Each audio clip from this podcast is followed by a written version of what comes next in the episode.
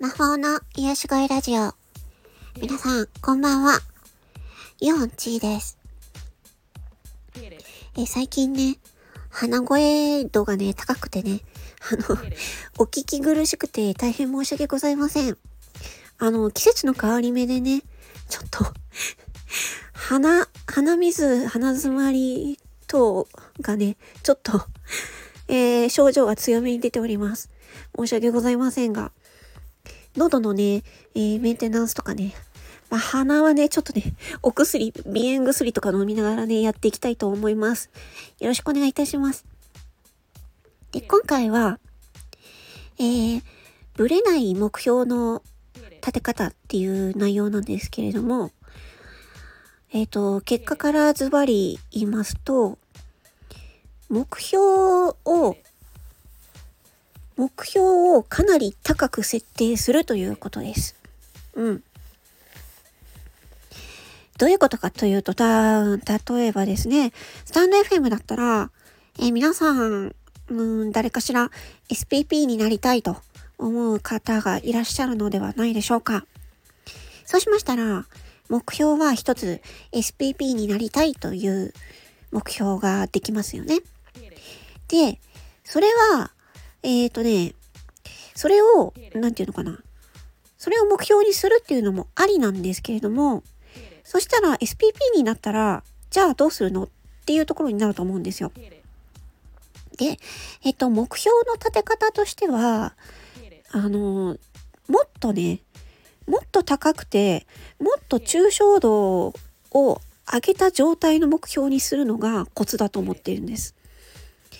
どういうことかというと、SPP になるということは、つまり、どうなりたいのか。うん。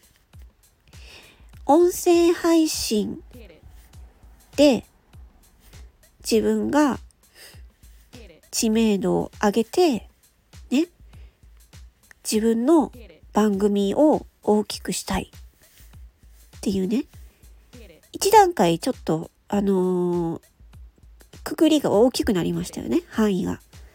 これ抽象度が一つ上がった状態です。で、その次、もっと広くするとなると、うんと、インターネットで自分の番組を、えー、たくさんの方に聞いてもらいたいという風になります。うん。そうしたらめちゃめちゃ範囲が広くなりましたね。うん。で、じゃあもっと範囲を広くするとするならどうなるか。もう一個抽象度を上げてみましょうか。そうしたら、えっ、ー、と、できるだけたくさんの方に自分の番組を届けたいっていう風になります。うん。そうすると、最終的な目標が、えっ、ー、と、できるだけたくさんの方に自分の番組を届けたいという目標になりますね。そうすると、あの、それを目標にしてやっていると、もう、なんて言うんですかね。それ、あの、元の、元々の SPP になりたいっていうところも含まれているので、ぶれないんですよ。うん。めちゃめちゃ、その、えっ、ー、と、目標を高く、目標を高くというか、えっ、ー、と、抽象度、目標の抽象度を上げていくんですね。うん。そうすることによって、自分の、ね、番組っていうのが、スタンド FM だけじゃなくって、インターネットだけじゃなくって、インターネットにあるなしに関わらずね、自分の番組っていうのが、世界中のね、人に、できるだけたくさんの方に届けたいという目標ができるわけです。うん。そしたらもう、それを設定すれば、あの、どんな方法でもね、見つかるじゃないですか。実現方法って。うん。スタンド FM の SPP になるっていう風な、えー、ちょっと結構具体的な限定的な目標だと、えっ、ー、と、それで終わっちゃうんですけど、それを含む形で、じゃあ何になりたいのっていうところをどんどんどんどん抽象度を上げていくんですね。そう。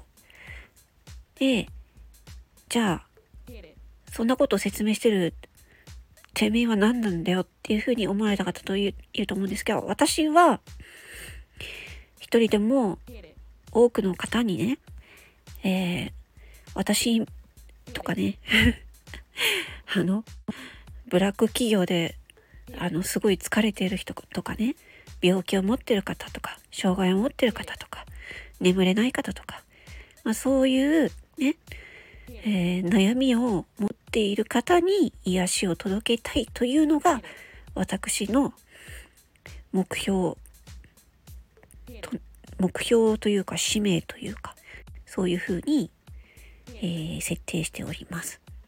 ですのである意味もう叶ってるんですよね。うん。だけどもっともっとねより多くの方に、えー、ね、広まって広まってほしいというか もっとより多くの方にね、えー、自分の声が届けられるようになれるといいなぁなんていうふうに、えー、思っています。で、あの、必ずしも声とも限らないんですよ。声じゃなくても、声以外のことでも、えっ、ー、と、ね、そういう疲れている方に癒しをと、癒しを届けたいというのであれば、手段はね、声じゃなくてもいいわけです。うん。そうそう。そういう意味で、抽象度を上げた夢にしておくと、あの、選択肢がね、いろいろ広がるんですよ。うん。あの、狭い視野が広い視野に変わっていくんですね。なので、あのその最終的な目標、抽象度をめちゃくちゃ上げた目標っていうのを設定しておけば、視野が広がって、ね、えっ、ー、と、方法そ、それを実現する方法にこだわらなくても、ね、いいやっていうふうになるんですね。うん。ということで、もしこの考え方が参考になりましたら幸いでございます。魔法の癒し声ラジオ、ユオンチーでした。まったね